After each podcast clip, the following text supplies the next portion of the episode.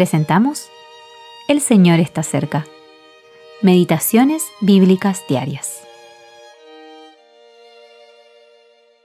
Meditación para el día 25 de diciembre de 2023.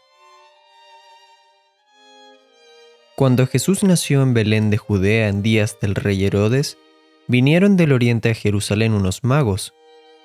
Oyendo esto, el rey Herodes se turbó y toda Jerusalén con él. Mateo capítulo 2 versículos 1 al 3. El mundo no ha reconocido a su Mesías. Así es como Emanuel vino a esta tierra. Nació sin intervención humana, pero también privado de las comodidades de los hogares humanos, fue acostado en un pesebre. Lucas capítulo 2 versículo 12. Había que constatar solemnemente dos hechos. 1.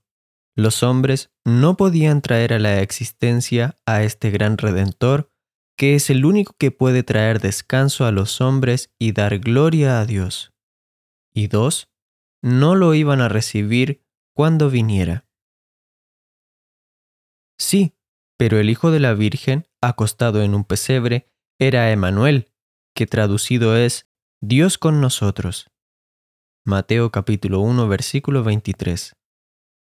Aquel niño era Dios manifestado en carne, visto de los ángeles. Primera a Timoteo capítulo 3 versículo 16.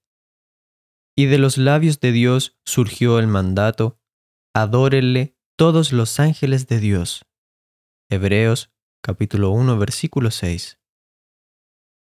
Sí, los ángeles lo adoraron, pero los hombres permanecieron indiferentes. Solo unos pocos, como aquellos sabios del lejano oriente y los humildes pastores de las colinas circundantes, fueron tocados por este gran acontecimiento. Cegada por la incredulidad, la multitud no pudo reconocer la señal que Dios había dado. Isaías capítulo 7 versículo 14. Para ellos Emanuel no era más que el hijo del carpintero. Mateo capítulo 13 versículo 55. Y se creían tan buenos o incluso mejores que él. En el mundo estaba y el mundo por él fue hecho. Pero el mundo no le conoció. A lo suyo vino, y los suyos no le recibieron. Juan capítulo 1 versículo 10 y 11. Dios vio con qué desprecio era tratado su Hijo unigénito, y por eso, desde su trono eterno, pronunció estas palabras. Yo publicaré el decreto. Jehová me ha dicho, mi hijo eres tú, yo te engendré hoy. Pídeme y te daré por herencia las naciones. Salmo capítulo 2, versículos 7 al 8. Pero cuando estuvo en este mundo, Jesús no pidió el trono universal ni el poder para doblegar a los rebeldes con una vara de hierro. Salmo capítulo 2, versículo 9. En lugar de eso, Él anduvo entre los hombres lleno de gracia y de verdad. Emanuel había venido a reconciliar al mundo con Dios.